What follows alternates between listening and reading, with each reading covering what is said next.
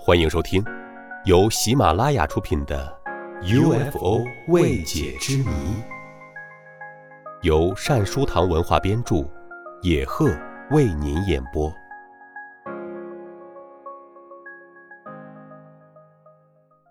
第十集：UFO 飞行时的特点。飞碟在人们眼里是神秘莫测的，它的出现。一般也是神秘诡异、悄无声息的。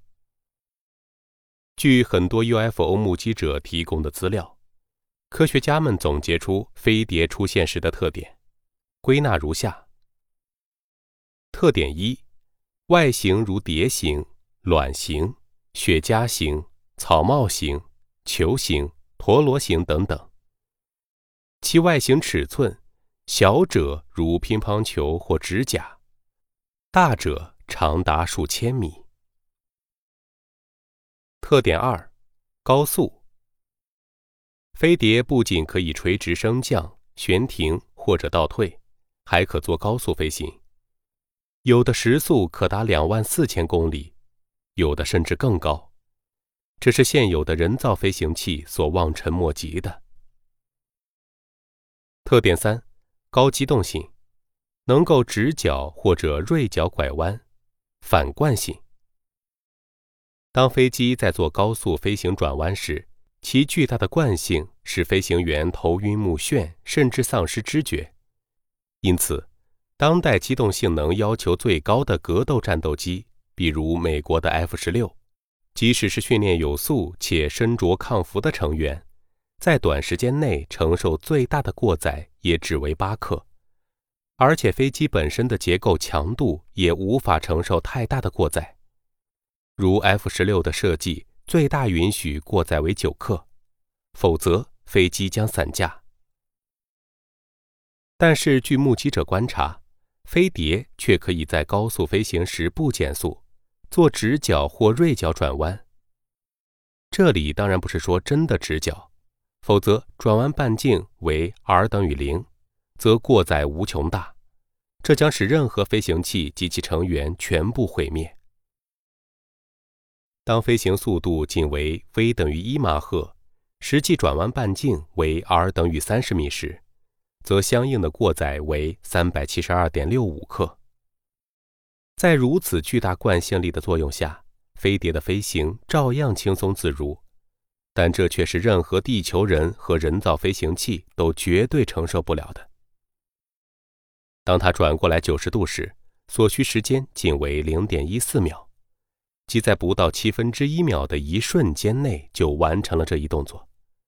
这就在视觉上给人以直角转弯的印象。而在现代，即使是速度为二至二点五马赫的高性能战斗机，在实际作战中也只能是在亚音速零点八至零点九马赫时，才能取得最大转弯率。为大约每秒十三度，要转过九十度，则需要六至九秒。由此可见，飞碟的机动灵活性是飞机所无法比拟的。再加上其速度远大于飞机，这就难怪当有人想用飞机去跟踪飞碟时，结果却总是徒劳的。特点四，能够时隐时现。隐形时。有以下几种情况：部分人能看见，而另一部分人可能看不见；或者是人的肉眼能够看见，而雷达却侦测不出来；或者是有时眼见它降落在某地，但走进去看却什么也没有。总之，我们可以理解为他想让谁看，谁才能看。特点五：发光。飞碟发光有单色不变光、多色随变光、常态光、固体光。有的光束有透视能力，有的能将人吸入飞碟，有的甚至使人瘫痪或致残。特点六，有的有放射性现象。当飞碟在低空飞过时或者着陆时，常会发现如使动植物灼伤。泥土不吸水，种子不发芽，母牛不产奶，或者使人恶心、呼吸困难，失眠、暂时失去知觉、中枢神经瘫痪或者定身等现象。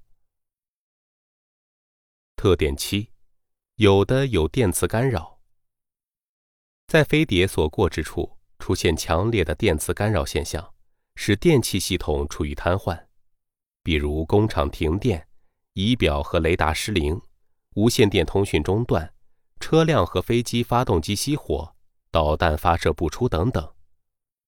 等到飞碟远去以后，一切又自动恢复正常。